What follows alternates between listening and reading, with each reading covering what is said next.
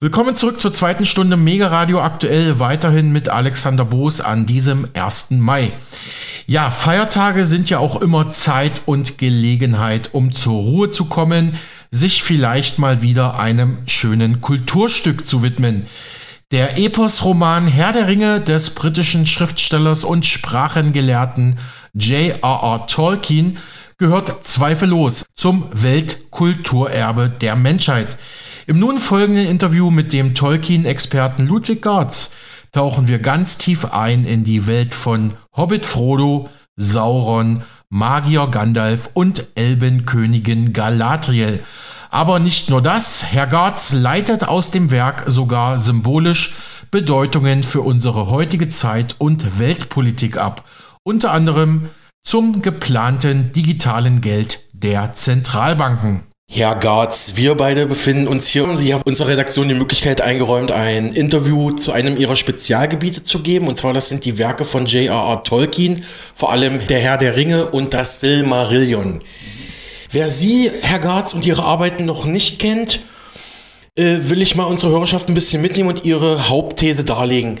Wieso denken Sie, dass in den Romanen von Tolkien, Der Herr der Ringe und das Silmarillion, ja, sozusagen Ereignisse der Weltgeschichte verschlüsselt und symbolisch versteckt sind. An welchen Parametern machen Sie das fest? Ich habe mich, ja, erstmal danke für das Interview äh, und hallo. Ich habe mich jahrelang mit der Symbolik äh, auseinandergesetzt und zwar vor dem Hintergrund, dass ich A, ein Buch über Geld geschrieben habe und über die Dynamiken des Geldes welche Auswirkungen oder vor allem unser herrschendes System, welche negativen Auswirkungen das äh, entwickelt, die man mathematisch darstellen kann, Schritt für Schritt. Und da ich weiß, dass die meisten Menschen sich für rein, sozusagen rein intellektuell logische Texte über Geld fast nicht interessieren, war mir wichtig, dass ich ähm, bildhafte Symbole nehmen kann, die diese logischen Zusammenhänge auch mit Bildern aufzeigen, damit ich äh, praktisch zwischen der logischen und der bildhaften Ebene hin und her wechseln kann, beziehungsweise zwischen der linken und der rechten Hirnhälfte, weil die, die einen wollen, also das Logische braucht es ja immer, man kann nichts nehmen, was unlogisch ist, also es muss logisch sein, aber das Logische allein ist ja oft so trocken und so langweilig, dass die meisten Leute dann nach zwei Seit Buchseiten sagen, mhm vergiss es, also es ist mir viel zu trocken. Und äh, ich wollte es unterhaltsam schreiben und mhm. auf der Suche beim Schreiben danach, wie ich diese Gelddynamiken erkläre, kam ich halt immer wieder zur Symbolik im Herrn der Ringe und äh, insgesamt in den Werken Tolkiens. Und vor allem weil so, weil der, weil der, also bei der dunklen Grundsymbolik ganz klar ist, war für mich, dass der eine Ring das Geldsystem ist, wo ich gerade dargestellt, abgeleitet habe, logisch, Schritt für Schritt, dass äh, insgesamt neun negative Automatismen da sind, ausgehend vom Geld, die sich selbst immer mehr verstärken und zu einer riesigen Plage werden, unter der die ganze Menschheit leidet. Und da war klar, dass diese neun Auswirkungen, dass es die Ringgeister sind. Mhm. Und dann ist das, das zentrale Element des Geldes ist, dass fortlaufend und automatisch das Vermögen der arbeitenden Menschen immer mehr nach oben verteilt wird.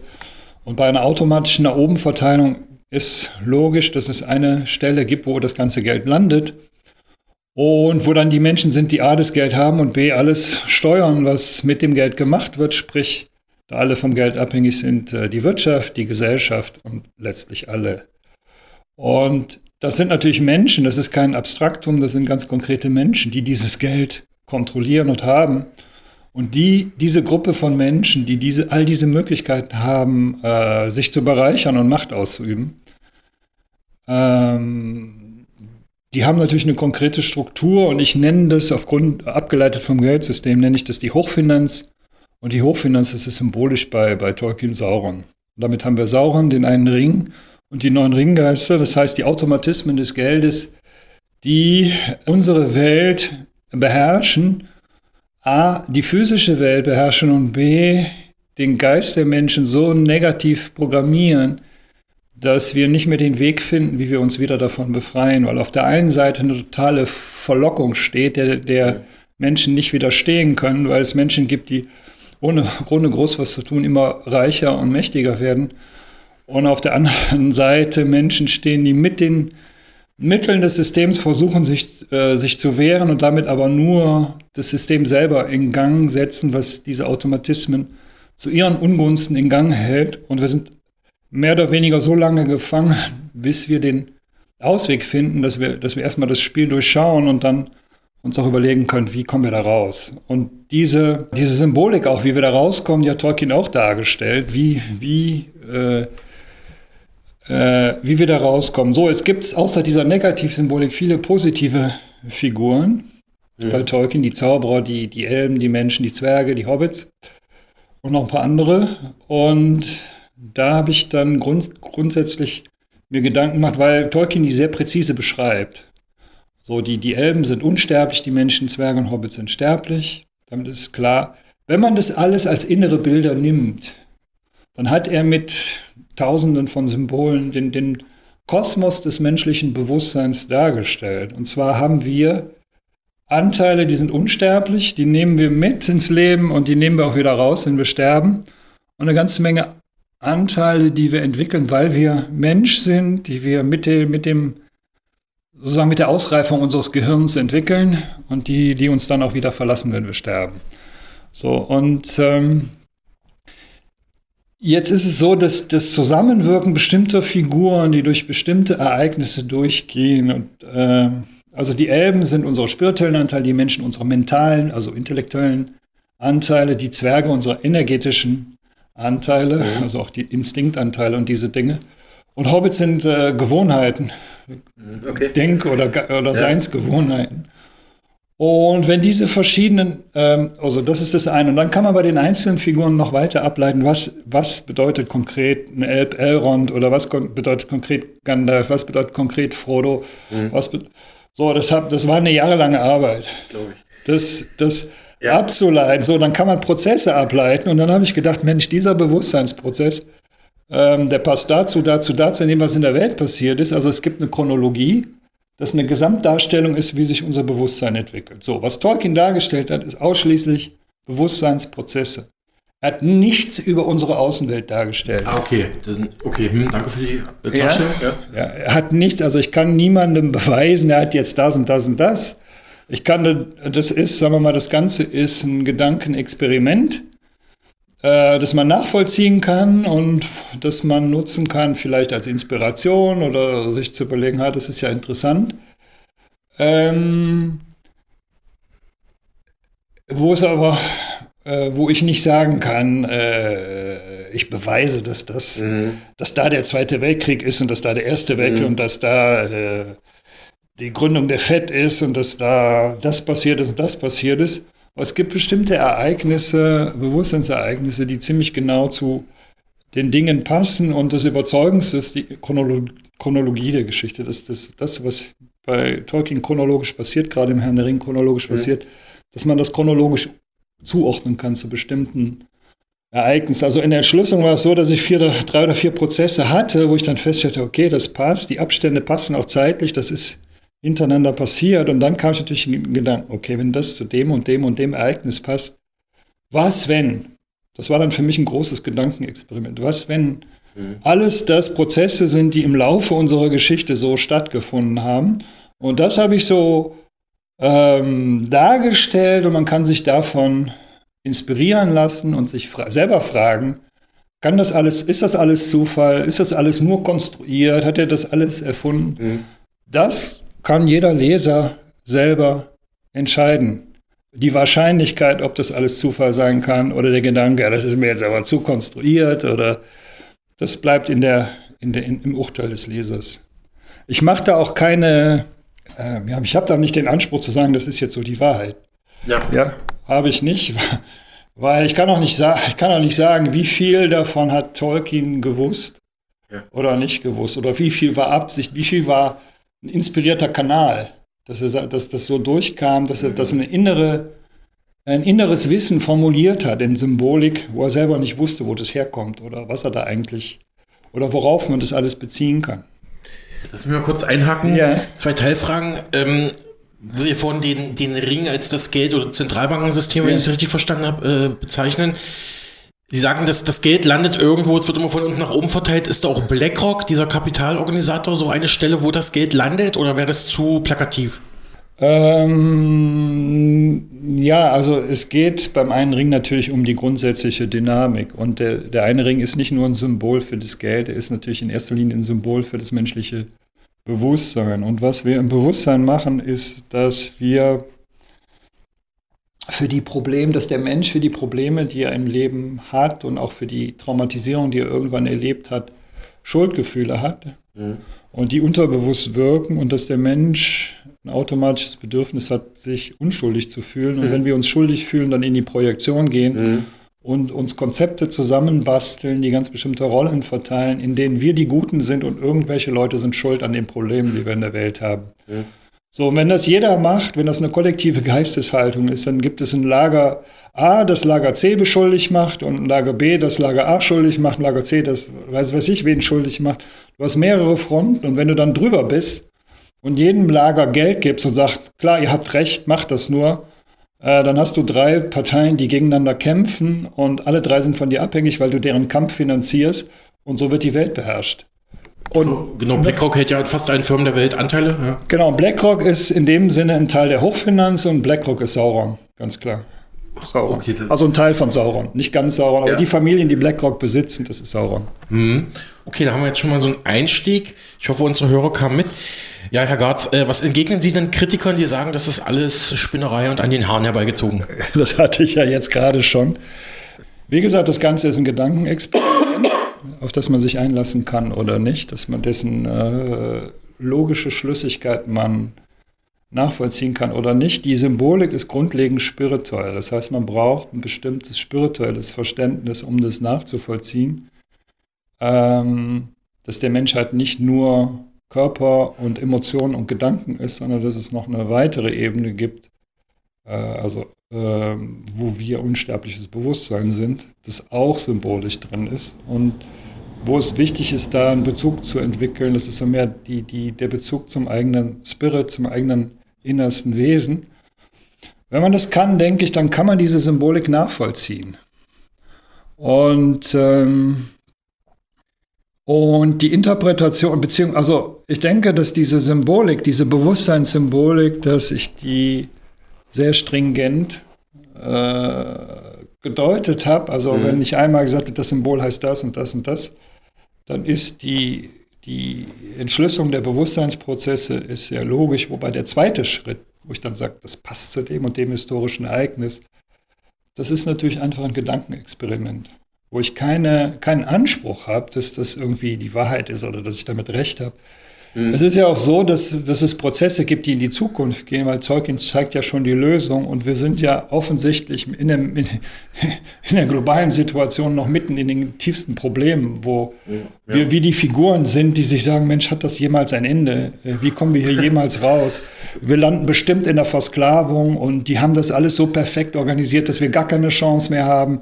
Und die machen jetzt einfach nur noch den Sack zu und die Leute sind so blöd, dass sie sich sowieso nicht wehren und dass wir da sowieso nicht rauskommen diese, diese, diese Dunkelheit und Verzweiflung bei der Figuren. Das ist ja der Zustand gerade. Wobei es dann auch wieder die, die, die Figuren gibt, die trotzdem sagen, okay, wir wissen, worauf es ankommt, wo die Lösung ist. Und ob wir nun Hoffnung haben oder nicht, wir arbeiten daran. Und so gibt es Menschen, die sagen, okay, der Zustand in der Welt, der ist ziemlich äh, bescheiden. Ähm, aber was hilft's? Wenn äh, so da steuert die Welt hin, was wollen wir? Wo ist unsere Vision? Wie ist unsere Vorstellung, was wir tun können? Und dann kommen wir ins Handeln und machen. Ob, ob, wir, ob, da, ob wir damit Erfolg haben oder ob das vergeblich ist, das ist ja auch bei den Figuren bei Tolkien so, dass die nicht wissen. So, so wie die Dreier äh, Hobbit-Gruppe um Frodo, die sich aufmacht, ganz am Anfang. Genau. In, in, also jetzt Teil 1 der Verfilmung zum Beispiel. Ja. Die wissen auch nicht, wo es lang geht, aber, aber sie kriegen durch Gandalf etc. immer wieder Hinweise. Glaubt an euch, achtet auf die Zeichen, es geht irgendwie weiter. Die wissen nur ungefähr das Ziel, die wissen, okay, am Ende musst du den Ring vernichten. Aber die wissen nicht, ob sie da hinkommen werden. Die wissen, dass es gigantische Gefahren gibt. Die wissen, dass es total schief gehen kann. Die wissen aber auch, es gibt keine Alternative. Ja? Und äh, das ist halt die Aufgabe. Solange wir handeln können und solange wir ähm, ähm, solange wir eine Erkenntnis finden können, was wir praktisch tun können, für, dass die Welt mehr so aussieht, wie wir sie hätten und sagen wir menschlicher, äh, mhm. Äh, äh liebevoller, mehr von Wahrheit bestimmt und von, von Aufrichtigkeit und all diesen Dingen, die wir uns eigentlich wünschen, dann wissen wir, wir können so eine Welt nur schaffen, indem wir selber so sind. Und indem wir Menschen um uns scharen, die auch so sind und dann sind dann ist es dieser Geist von solchen Gruppen, die, das, die, die eine Welt erschaffen können, die anders ist. Als wenn wir uns als Opfer sehen, die sich ausgeliefert fühlen und einfach nur mitschwimmen, bis, bis das Chaos perfekt ist. Ne? Das heißt, äh, es braucht, also der Sam, Sam symbolisiert diese Zuversicht. Also der, der kommt immer wieder in die Situation, Mann, es ist so schrecklich, aber hilft ja nichts, wir machen einfach weiter. Ne? Und immer wieder, hilft ja nichts, wir machen weiter. Komm, Herr Frodo, lass uns weitergehen. Ne, das ist, äh, Einfach zu sagen, es gibt keine Alternative zur Zuversicht.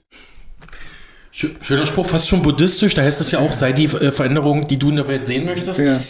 Äh, nur zur Info, Herr Garz und unsere Hörerinnen und Hörer, Tolkiens Herr der Ringe ist übrigens nach der Bibel, dem roten Buch von Mao in China und dem Koran eines der meistgedruckten, meistgelesenen und weit verbreitetsten Bücher der Welt. Was sagt das aus über das Werk und wieso spricht es die Menschen so an?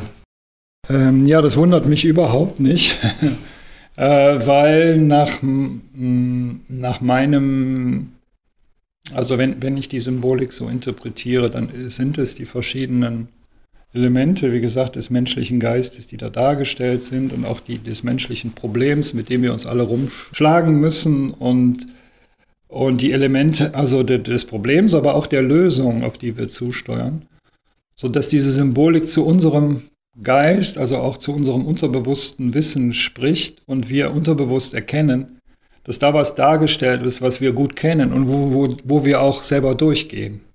Gerade. Und mhm. das ist das, was, auch wenn man die Symbolik nicht versteht, was mhm. Menschen spüren können und was so faszinierend ist. Uns wird da was erzählt, was wir auf einer tieferen Ebene wissen, wo wir auf einer anderen Ebene aber gerade durchgehen und ständig im Lernen sind.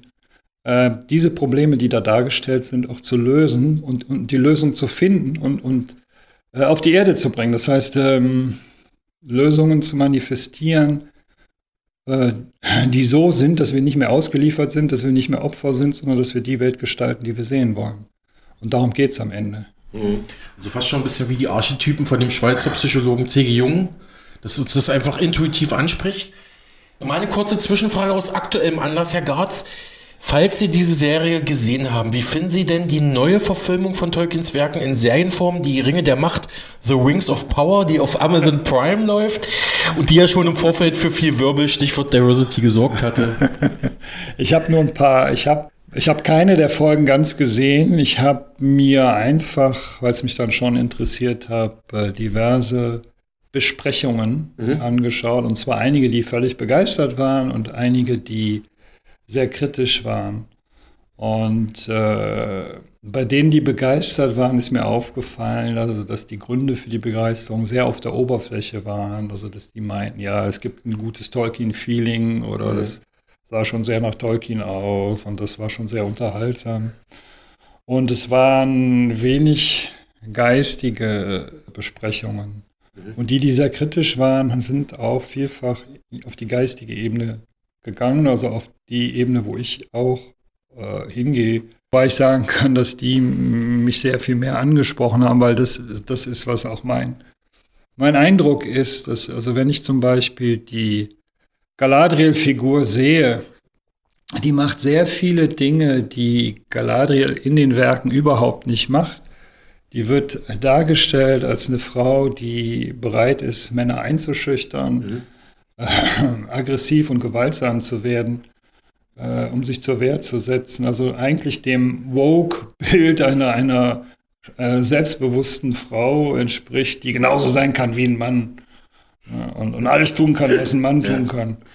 Und ähm, die fast das, wenn man das geistig erfasst, was die da symbolisch dargestellt hat, fast das Gegenteil von dem darstellt, wofür Galadriel steht. Weil Galadriel ist eine Figur, die, ähm, also es gibt, es gibt, um das ganz kurz darzustellen, es gibt drei Elbenstämme, die am Anfang erschaffen werden, die Noldor, die Vanya und die Teleri. Mhm. Und Galadriel ist eine Figur, die von allen dreien abstammt, also in erster Linie eine Noldor, dann hat es, äh, Moment, der Vater ist, ist halt Noldor, halb Vanya und die Mutter ist dann eine Tillery, das heißt, die ist alle drei. Und damit ist sie ein Bewusstsein äh, für, für, was die Veden Satchit Ananda nennen, also eine, mhm. alle, alle Ebenen des Spirituellen, also sie, ein, Aspekt der Glückseligkeit, ein Aspekt des, äh, äh dessen, was das Sein, was, das, was die Liebe und das Vertrauen ist in unserem Sein und dann die Ebene, die eigentlich die Noldor sind, wo es um das Bewusstsein geht, um Verantwortungsgefühl und, und, und letztlich um Unschuld. Und wo eine, wenn man die Symbole zusammenführt, wo eine Qualität dargestellt ist, die nicht so leicht in Worte zu fassen ist, äh, die aber aufgrund der Figuren, äh, von denen sie abstammt und deren Bedeutung, würde ich das in Worten gefasst bezeichnen als eine Haltung der Barmherzigkeit, die, die, immer bemüht ist, Menschen Freude zu machen. Das ist das, was sie symbolisiert. Mhm. Und die Galadriel in der Serie macht, macht was völlig anderes. Also die, okay. die, die schüchtert ein, die, äh, die, die macht Tricksereien und das, das macht die Galadriel im, im Buch nicht. Und ähnlich ist es mit den anderen Figuren, also mit dem Elrond, was ich da gesehen habe, mit dem Celebrimbor. Das sind wenn man das deutet, was die machen, die machen alle so komische Sachen, die, die ein Elb in, mhm. äh, in Tolkiens Welt niemals machen würden, weil die Elben stellen spirituelle Prinzipien dar, bei denen geht es um, um, um, um Liebe, um Barmherzigkeit, um Vergebung, also Versöhnlichkeit. Und Celebrimbor ist eher dieses das Element der Beharrlichkeit, wo äh, wo dargestellt ist, weil er der Ringschmied war, dass diese spirituelle Beharrlichkeit seinerzeit zu einem bestimmten Punkt der Menschheitsgeschichte darauf gelenkt wurde, als die Menschen Angst vor dem Tod entwickelt hatten, was, also was zur Zeit von Atlantis war, was mit Numenor symbolisiert ist, als sie, als sie sich bemüht haben, die äh, sterblichen Ebenen unseres Seins unsterblich zu machen, weil sie Angst hatten vor dem Tod. Das heißt, die, die, die Atlanter haben ihr hohes spirituelles Bewusstsein, was sie hatten, dazu benutzt bzw. dazu missbraucht, ähm, dem Tod zu entfliehen mhm. und ihren, äh, ihren, ihr, ihr mentales Wissen, das wir mit jedem Leben verlieren, wieder unsterblich zu machen, ihr, ihren Energie, also das waren die, die Ringgeister, äh, also die, die Ringe der Menschen, dann ihr, ihr energetisches Sein unsterblich zu machen, das waren die Ringe der Zwerge. Und die haben auch versucht, den Körper unsterblich, das war die Mumifizierung, weil sie, mhm. ne, weil sie dachten, äh, wir machen, das war, das kommt aus Atlantis letztlich. Was die Ägypter übernommen haben sozusagen? Das, ja, Ägypten kommt ja aus Atlantis und die Chinesen auch und das geht ja alles auf Atlantis zurück, auf die atlantische Epoche. Und das war, das, was war diese Ebene? Die Ebenen, die vom, von der Natur, also vom, vom, vom Göttlichen, von, von dem, wie Gott alles strukturiert hat, vorgesehen sind, dass sie sterben die unsterblich zu machen, weil die Menschen oder die Atlante Angst vor dem Tod entwickelt hat. Das sind die Ringe der Macht. Um, das sind, ist was, was ich näher dargestellt habe. Also das, die, die Geschichte von Numenor habe ich in, in, dem Buch äh, Der Ringweder, also wen das näher interessiert, äh, näher dargestellt, was die, was die Geschichte von Numenor bedeutet, dass das unser atlantisches Erbe ist. Und so hat Tolkien insgesamt äh, nicht die Geschichte der Menschheit erzählt, sondern die Geschichte der westlichen Völker, die auf Atlantis zurückgehen. Wobei, ne, und da könnte man jetzt noch mehr, weil es gibt dann die Postnumenor, das heißt, es gab die Kulturen, die sich an den Untergang von Atlantis anschlossen mhm. und in deren äh, Tradition oder Erbe wir stehen, also wir westlichen Völker, auch wir Deutschen und die anderen. Und das ist, wie gesagt, in der Symbolik näher dargestellt. Das ist unsere Geschichte. Es ist, es ist, manche denken, es wäre eine angelsächsische Geschichte, aber es ist eigentlich die Geschichte der westlichen Welt. Die geistige, spirituelle Geschichte der westlichen Welt, die hat Tolkien dargestellt. Tolkien war ja auch ein sehr belesener und sprachenkenntnisreicher Universalgelehrter, kann man sagen. Mhm. Herr Garz, hier vor mir liegt die Ringvernichtung, Tolkiens Lösungen für die Menschheit in der Reihe Neunheit erschienen. Mhm. Können Sie mal kurz alle Werke nennen, die Sie zum Thema Tolkiens Symbolik äh, ja, verfasst haben? Ja, also äh, ich habe ja eine Buchreihe geschrieben, die heißt Die Neunheit.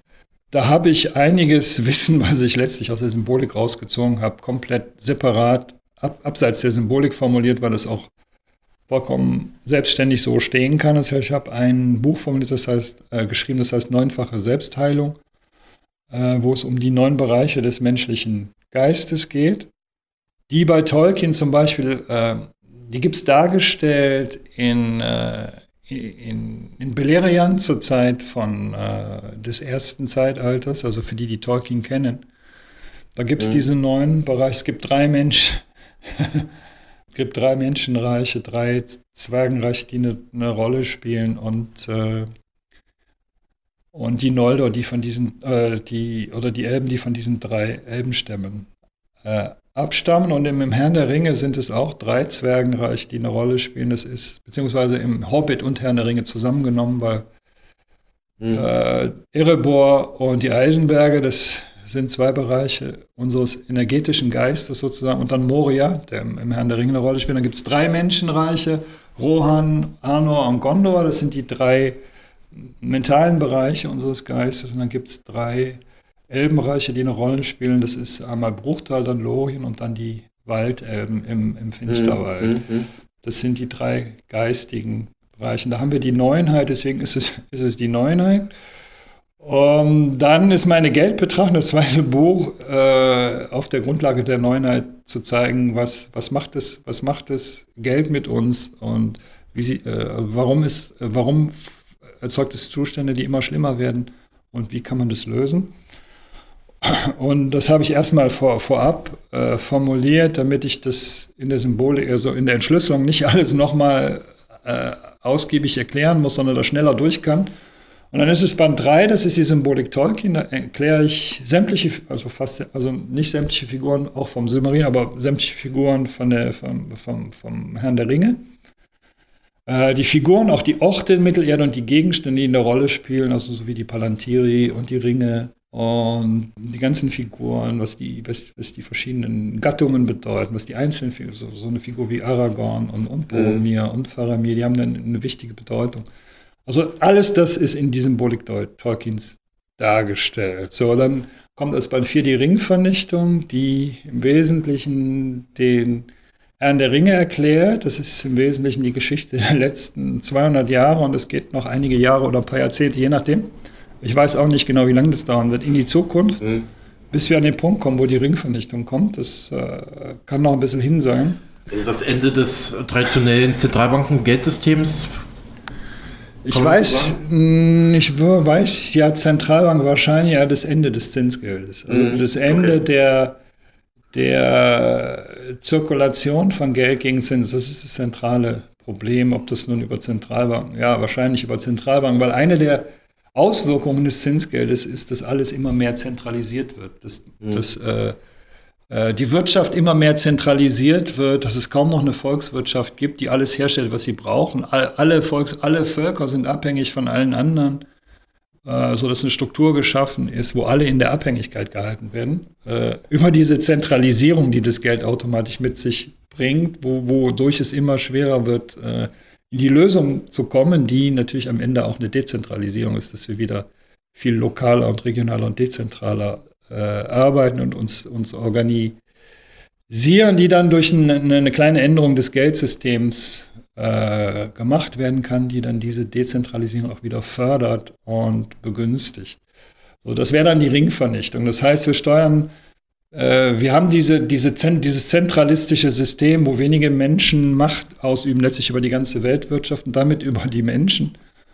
Und ein Bewusstseinswandel, der erforderlich ist oder dazu führen kann im Praktischen, dass wir wieder uns davon unabhängig machen und ähm, verstehen, welche Strukturen es braucht, dass wir wieder vor Ort eine Wirtschaft aufbauen, mhm äh, mit den Menschen, über die wir uns so unabhängig machen, dass wenn die, äh, wenn die Hochfinanz, sagen wir es einfach so, an den Punkt kommt, dass sie, dass sie so weit ist, dass sie also jetzt schaffen wir das Bargeld ab und machen alle digital abhängig, dass wir dann so weit sind, dass wir sagen, okay, dann machen wir da nicht mit, um nicht erpressbar zu sein, sondern äh, wir machen jetzt die und die äh, lokale äh, und regionale Struktur, die kann auch deutschlandweit sein, äh, über eine Vernetzung, sodass wir nicht erpresst werden können, mitmachen zu müssen, sondern dass wir sagen, okay, ihr macht das und wir machen nicht mit.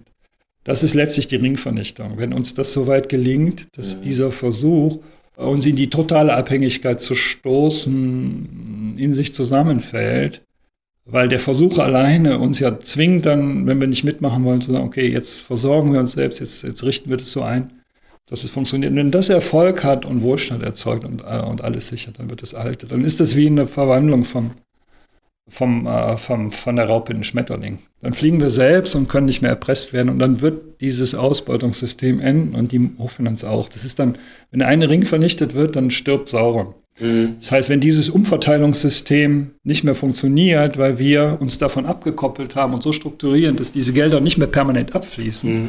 Dann endet auch die Hochfinanz. Also wenn der eine Ring endet, endet Sauron. Wenn, die, äh, wenn dieses Umverteilungssystem endet, dann endet auch die Macht der Hochfinanz. Und das ist halt symbolisch drin und das ist auch alles in der Ringvernichtung erklärt.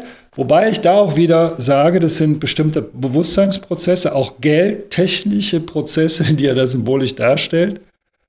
Und was dann genau in der Außenwelt passieren wird, das weiß ich nicht. Ne? Mhm. Das kann sich so oder so darstellen. Da, da, da gibt es wahrscheinlich auch diverse Optionen. Ich denke, aus der Sicht der Hochwinds ist es auch wie ein Schachspiel, wo sie so oder so okay. äh, das spielen können, wo man auch nicht genau voraussagen kann, wie spielen sie es jetzt. Aber eins ist klar, der Versuch wird sein, das Bargeld abzuschaffen und uns in die totale Abhängigkeit zu steuern. Und da gibt es nicht so viele Optionen, wie sie es anders machen können. Das ist die eine Sache. Und das gibt uns ja die klare Sicht, okay, was haben die vor? Also, okay, das und, und was machen wir, mhm. damit wir uns halt nicht erpressen lassen. Ich spreche übrigens Anfang Dezember mit dem renommierten Finanzexperten Marc Friedrich zum Thema digitales Geld und ja. versucht auch ein paar Lösungswege aufzuzeigen mit einem Ökonomen. Genau, Sie sagten es bereits, man, man, sieht ja jetzt eigentlich schon weltweit immer wieder Ansätze für dieses regionale, autarke Leben, ne, dass, dass sich Gemeinschaften bilden, versuchen mhm. zu gucken, wie können wir unabhängig vom System überleben. Aber gehen wir mal weiter. Ähm, wir hatten schon die einige Figuren angerissen. Können Sie ganz kurz erklären, welche Rolle Frodo spielt, welche Rolle spielt Gandalf, Sauron und Melkor? auf Symbolebene, was symbolisieren diese Figuren im menschlichen Dasein? Fangen wir mit Melkor an, Sauron an. Jetzt ist es natürlich, vermute ich mal so, dass die Mehrheit der Leser des Silmarillion wahrscheinlich nicht gelesen hat und nicht kennt. Wo Melkor ist äh, am Anfang da in der Schöpfungsgeschichte von Tolkien. Einer der Valar, die am Anfang mhm. werden nur die Valar geschaffen, oder die, die Ainur heißen sie ganz am Anfang, und als sie in die auf Arda hinabsteigen, also in die Welt, da werden, werden sie zu Wala, zu den Kräften die, der Welt. Und einer davon ist halt, der macht seine eigene Suppe. Und, äh, der singt sein eigenes Lied. Ne? Der singt sein eigenes Lied und bringt dadurch Disharmonien rein, sodass Iluvatar gezwungen ist, ähm, diese ganzen Disharmonien so aufzufangen und wieder einzuweben, dass er trotzdem am Ende ein harmonisches Lied hervorbringen okay. kann. Ja. Das ist dieses Ding, ähm, wenn Goethe sagt, äh, das Böse ist jene Kraft, die stets das Böse will, aber doch das Gute schafft, ähm, weil Gott am Ende die Dinge so lenken wird, dass das Böse will zwar gewinnen und alles zerstören und alles in die Sklaverei führen, aber Gott wird seine Schöpfung nicht im Stich lassen und er wird äh, all die unterstützen, die die Vision und die Absicht haben, eine menschliche Welt zu erschaffen und diesen Menschen auch zum Sieg verhelfen, dass diese dunklen Pläne nicht zum Ziel führen. Und, und das, das ja. geht über unseren, unser Bewusstseinswachstum und über unseren Ist das so der, der, böse Anteil in jedem menschlichen Individuum so ein bisschen? In gewissem Sinne böse. Er, er trennt sich ja ab von diesem Lied und will also das ist diese Vorstellung, ähm, dass wir oder dass wir auf Seelenebene, das ist, das ist eine Beschreibung der Seelenebene, dass wir was erschaffen wollten, was der Schöpfer nicht geschaffen hat. Mhm. Aber das Problem ist, es gibt nur ein Bewusstsein und es gibt nur ein Sein. Und wenn wir eines davon, ein Abseits davon schaffen wollen, was nicht das eine Sein und das eine Bewusstsein ist, ja, was ist das eine Sein? Das eine Sein ist Liebe, Vergebung, äh, äh, Weisheit, Glückseligkeit, und wenn wir das nicht sein wollen, dann ist es das Gegenteil davon. Und das ist alles das, was negativ ist. Also das Ego produziert äh, Angst, äh, Schuldgefühle und Wut. Kummer und Elend. Und weil das ist alles was, was der Schöpfer gar nicht vorgesehen hat und mhm. was er nicht geschaffen hat. Das ist das, was wir selber geschaffen haben. Der freie Wille, ne? Ja, der freie Wille, den wir aber dazu genutzt haben, dass wir sagen, nee, wir machen nicht das, was Gott vorgesehen hat, sondern wir machen unser eigenes Süppchen. Nur das Problem ist, das Problem ist, wenn wir das eben nicht wollen, das heißt, wir wollen keine Liebe, das Ego will keine Liebe, das Ego will keinen Frieden, das Ego will keine Vergebung, das mhm. Ego will weil in diesen Zuständen der Nichtliebe, also Angst, der Nichtvergebung, von Wut und Hass, in dem Zustand herrscht das Ego. Hm. Wenn wir darauf verzichten, auf diese Negativität komplett verzichten, dann kommen wir äh, in unser wahres Selbst, wo nur, wo nur noch so eine Liebe und so eine Unschuld und so ein Frieden herrschen, dass unser Ego nicht mehr da ist. Und das ist halt das Problem, das das Ego hat. Wenn es selber herrscht, leiden wir. Wenn es nicht mehr herrscht, muss es verschwinden. Und das ist halt nicht so leicht, weil wir am Anfang unserer Reise sehr viel Energie in dieses Ego investiert haben. Und jetzt durch das Leid, das wir erfahren haben, irgendwann erkennen können, im Optimalfall, dass wir uns dieses ganze Leid selbst erschaffen haben, dass es keine Bösen da draußen gibt, die uns das alles angetan haben. Sondern wenn wir annehmen, okay, das ist letztlich was, was ich alles mir selber erschaffen habe, mhm. Und dann sich zu fragen, will ich das? Kann ich es aber wieder selber auflösen eigentlich. Will ich das? Und dann weiß, wenn ich die Verantwortung auf mich nehme und weiß, dieses ganze Leid habe ich selbst erschaffen, dann mhm. kann ich mir auch sagen, okay, wenn das in mir ist, dann kann ich auch den Weg finden, dass ich gar nicht mehr leide.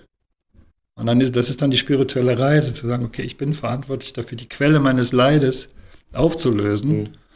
Weil wenn ich das nicht mache, ich komme sonst nicht in den Frieden, ich komme nicht in die Liebe und ich bleibe im Leid. Und Gott lässt uns so lange leiden, wie wir wollen. Bis wir dann irgendwann sagen, Mensch, ich habe da auch genug von, ich will das gar nicht mehr. Und das bedeutet halt, dass wir dann erkennen, okay, ich habe mir das selber produziert und das bedeutet halt einen geistigen Verzicht. Den geistigen Verzicht auf unser eigenes Ego-Ding. Und den müssen wir nicht leisten, wir können auch weiter leiden, aber den können wir leisten und in den Frieden finden. Und jetzt ist eine Zeit, wo es, äh, wo wir alle Hilfe der Welt, also alle Hilfe äh, auch der geistigen Welt haben, dieses Leid zu verlassen mhm. und äh, in, in, das, in das zu kommen, was die Menschheit wieder vereint. Also in diesen Geist, in diese Zusammenarbeit, in diese Verbundenheit, in diese Liebe diese Bereitschaft zu vergeben, dass wir wieder so zusammenfinden, dass wir das manifestieren können, was wir uns eigentlich im Herzen wünschen, sodass dann diese Herrschaft von dunklen Ego-Kräften auch enden kann. Mhm. Ego-Kräften, die letztlich nur was spiegeln, was vielleicht viel kleiner, wir sind ja nicht so böse, aber viel kleiner doch in einer ähnlichen Art in uns ist. Mhm. Und äh, wir können die Welt außen nicht verändern, aber wir können diesen Aspekt, wo wir das miterschaffen haben oder zugelassen haben, können wir verändern, um an den Punkt zu kommen, dass wir Verantwortung übernehmen für das, was wir erschaffen können und dass wir die Welt erschaffen, die wir wollen. Also die, die Harmonie, die wir uns eigentlich wünschen. Mhm. Und Sauron ist ja dann der dunkle, ich sag mal, Hexenmeister, der dann diese äh, ja, negative Tradition von Melker fortführt.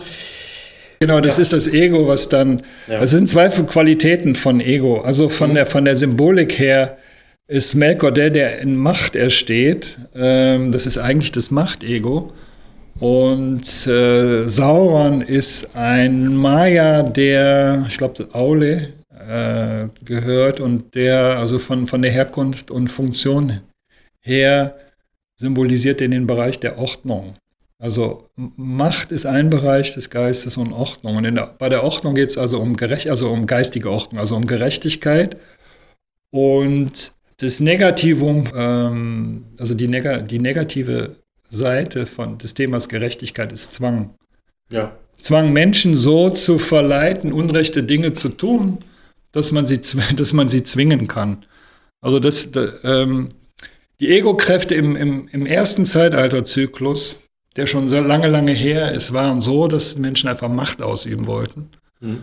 Und es ging alles über die Macht. Und Sauron symbolisiert das, so eine leichte Umorientierung des Egos, dass es mehr darum geht, äh, Menschen äh, zu verleiten, Dinge zu tun, die nicht in Ordnung sind, um dann Macht über sie auszuüben. Und das ist ja das, wie unsere, unsere Hochfinanz seit Jahrhunderten oder die, die Geheimdienste und Geheimgesellschaften vorgehen. Die, die verwickeln unsere, äh, unsere Verantwortungsträger, die Politiker, Richter etc., die, die, die lassen die irgendwas machen, worüber sie erpressbar sind, um dann Macht aus. Und das ist Sauron. Diese, diese, dieser Geist, ja. zu verleiten zum Bösen und wenn du dich schuldig gemacht hast, dann haben andere dich in der Tasche. Das ist Sauron. Und, und, und das entsprechende Ego, das, das, das so vorgeht und so denkt, das ist Sauron. Böse Engel auf der Schulter oder der böse Teufel auf der Schulter vielleicht. Wenige Sätze bitte nochmal zur Elbenkönigin Galadriel. Wir hatten sie ja vorhin schon, aber ja. was symbolisiert sie nochmal? Die ist äh, letztlich Barmherzigkeit. Dieser Barmherzigkeit ist die Verbindung von Mitgefühl und Vergebung. Zu sagen, äh, ja, okay, du hast dir dein, dein Leid selber verursacht, aber ähm, wenn du das einsiehst, dann, dann bin ich auch bereit zu vergeben und mhm. ich habe das Mitgefühl zu sagen, okay, ich helfe dir. Und diesen, diesen Geist zu haben, der immer ja bereit ist äh, zum Vergeben, um das Herz wieder aufzumachen und zu helfen, das ist, das ist die Kraft, die sie, die sie äh, verkörpert und die geht eigentlich durch die gesamte Geistesgeschichte unserer, der westlichen Völker durch, weil das von Anfang an war sie da. Mhm. Und sie ist eine der Ringträgerinnen, ja. Mhm. Ähm, weil, weil das ist eine zentrale Qualität, die wir äh, entwickeln, dass wir halt verzichten auf, auf Rache, auf Vergeltung und in diesen Geist kommen, dass wir, dass wir bereit sind, ähm, immer wieder so zu vergeben, dass wir, dass wir immer wieder diese, diese positive spirituelle Kraft einbringen, die eine Welt schaffen kann, die von Liebe geprägt ist. Das ist, ja. Das ist Galadriel. Mhm. Ist, ja, ist, ja, ist ja nötiger denn je. Ja. Äh, was symbolisiert der weiße Magier, nenne ich ihn jetzt mal, äh, Gandalf? Gandalf. Gandalf ist auch ein Meier, der aus Aman kommt und symbolisiert ähm, es ist eigentlich, es ist bei vielen Figuren, man muss dann schauen, was machen sie, was tun sie. Und es ist ähnlich wie bei den deutschen Märchen, wo man in den ersten beiden oder zwei, drei Sätzen sehen kann, worum, welches Thema da ist. Was zum Beispiel beim, beim Rumpelstilzchen, hast du den Müller, der angibt, ah, meine Tochter, die kann das und das. Ja. Und das ist äh, Angeberei oder Geltungsdrang und das ist Thema Minderwertigkeit. Und man kann bei den ganzen Märchen am Anfang direkt sehen, was ist das Thema. Und bei Gandalf ist es so, dass er eingeführt wird im Hobbit. Und ähm, Bilbo wünscht einen guten Tag und mhm. Gandalf fängt an, das auseinander. Ja, welchen guten meinst du jetzt, äh, dass ich einen guten Tag haben soll? Oder dass es ein guter Tag ist mit schönem Wetter? Oder meinst du dies oder meinst du das? Das heißt, er unterscheidet, er trifft die ganzen Unterscheidungen, will genau wissen, was meinst du eigentlich? Mhm. Und das ist die Tätigkeit. Also er, er symbolisiert die Unterscheidungskraft und mhm. als, als äh, Zauberer, der aus Aman kommt, Aman ist die Einheit. Also die, die, das unsterbliche Bewusstsein, das aus der Einheit kommt, wo es keine Dualität gibt. Und als Zauberer aus Aman symbolisiert er die Unterscheidungskraft zwischen dem Vergänglichen und dem Ewigen, mhm. äh, die es braucht, dass wir auf dem spirituellen Weg das uns immer wieder fokussieren auf das Ewige, auf das es eigentlich ankommt. Und all die Dinge, die, die wir eine Weile haben und dann sind sie wieder weg, nicht so wichtig nehmen, weil zum Beispiel, ja, wir können alles tun, um Ansehen zu genießen, um alle möglichen Menschen dazu zu bringen, uns total hip oder cool zu finden oder viel Geld zu haben, aber all das sind vorübergehende Dinge, die unwichtig sind. Und Gandalf ist die Kraft, die uns auf das immer wieder fokussiert, was ist wichtig. Mhm. Was ist wichtig, okay. dass wir unterscheiden, was ja. brauchen wir. Und das ist die stärkste Kraft, die es braucht, um das spirituelle Ziel zu erreichen. Dass wir uns bewusst werden, was, äh, was ist wirklich wichtig und was ist wirklich noch da über dieses Leben hinaus. Und was bewusster, stärker, präsenter werden kann, weil das ist das, was wir mitnehmen. Weil diese unsterblichen Anteile nehmen wir mit. Und wenn wir in unserem Leben diese Dinge verkümmern lassen, also die, die unsere Liebe verkümmern lassen, unsere, äh, die Verbundenheit mit anderen verkümmern lassen und das nicht entwickeln und unsere Beziehung zum Ewigen, also zum Göttlichen, nicht, uns nicht drum kümmern, dann ist sie auch nicht da, wenn wir sterben. Mhm. Und Gandalf hm, gibt uns diesen spirituellen Fokus, uns immer wieder auf das zu fokussieren, was wirklich wichtig ist. Wir hatten ja früher schon für einen anderen Sender mehrere Interviews geführt, Herr Garz. Da erinnere ich mich, ähm, der Hobbit Frodo, der ja auch in der Verfilmung äh, von, von Jackson im Mittelpunkt steht, sage ich mal, der symbolisiert doch den menschlichen Geist, oder? Das menschliche Bewusstsein, was war das nochmal? ja, also, genau. Für was steht Frodo nochmal? Ja, ja, äh, ähm, also die Hobbits symbolisieren ähm, Geistesgewohnheiten oder Seinsgewohnheiten Okay. oder Denkgewohnheiten. Und das Auenland, wo die Hobbits sind, das ist, ähm, man kann sagen, das ist die Welt der, oder der Bereich der Gewohnheiten. Man kann aber auch sagen, das ist unsere Komfortzone. Ja? Die Hobbits, was, Ja, genau, wollen, die- was wollen die Hobbits? Ja, die wollen fünf Mahlzeiten am Tag, die wollen, die wollen ihr Bierchen, die wollen ihre Mahlzeiten, die wollen ihre Ruhe und die wollen das alles Fremde, was ihren, was ihre bequemes Leben stört, dass die draußen bleiben. Dass sie nicht ins Auenland kommen und dass sie, dass sie nicht gestört werden. Und das ist ja vielfach äh, die Geisteshaltung, mit der viele Menschen heute auf die Probleme reagieren, die zunehmenden Probleme. Das ist dieser Versuch, äh, geh mir weg mit den Problemen, ich will davon nichts hören. Ich will, also dass, dass Menschen alles systematisch ausblenden, was ihre angenehmes, bequemes Leben stört, wo dann der Gedanke folgt, mir- uns geht's ja noch gut und ich will dafür sorgen, dass es uns immer noch gut geht und die Probleme der Welt interessieren mich nicht. Ähm, und es wird aber immer schwieriger, weil die Probleme der Welt um uns herum immer, immer schlimmer werden. Klar. Sodass wir nicht sagen können, das interessiert mich alles nicht, sondern irgendwann wird es auch meine Sache. Ja. Irgendwann wird es auch meine Sache, ob wir in einer Gesellschaft leben, wo wir noch frei sein dürfen oder nicht, Ja. ob wir noch eine Meinungsfreiheit haben Ja. oder nicht, wo, wo es wirklich wichtig wird, sich dafür einzusetzen und nicht zu sagen, ich blende das alles aus, das interessiert mich nicht. So, das ist, das ist das Auenland. So, und da lebt Frodo und er ist aber der Teil, der bereit ist, da rauszugehen.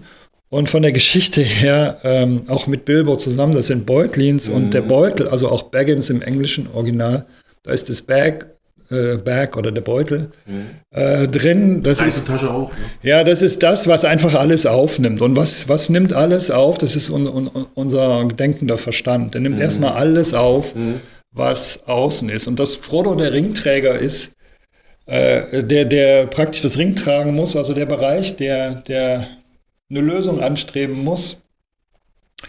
Äh, das zeigt, dass, also dass das Baggins äh, symbolisiert den gesunden Menschenverstand. Also unser Verstand, der alles aufnimmt. Und das ist, dass wir bei allem, was in, in der Welt vorgeht, vieles, Frodo weiß vieles von dem, was in Mittelerde passiert, versteht er nicht, aber er weiß nur, ich bin verantwortlich, ich muss da durch. Das heißt, wir sind in einem Leben, wo wir so viele Dinge nicht verstehen oder nicht einschätzen können oder nicht selber beurteilen können.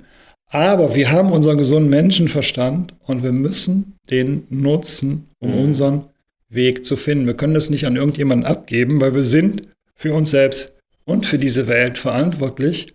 Und wir müssen, also wir haben die Aufgabe, diesen gesunden Menschenverstand auch zu nutzen, um unseren Weg zu finden. Und da er das macht, bekommt er auch alle möglichen Hilfen. Das heißt, äh, auf diesem schwierigen Weg bekommen wir auch die Hilfen, die wir brauchen, um diesen spirituellen Weg gehen zu können bis zum Ziel. Das ist äh, äh, Frodo, wobei äh, der Wechsel von Bilbo auf Frodo ähm, einen bestimmten Wechsel in der Geschichte ähm, darstellt, weil Bilbo symbolisiert den gesunden Menschenverstand, den wir über die rechte Hirnhälfte Ah, okay. haben und, und Frodo mehr. Links ist das, das Trocken, das Oder so, trocken ja. analytische, logische und rechts, das ist ja Hirn zu Körper, ist ja über Kreuz.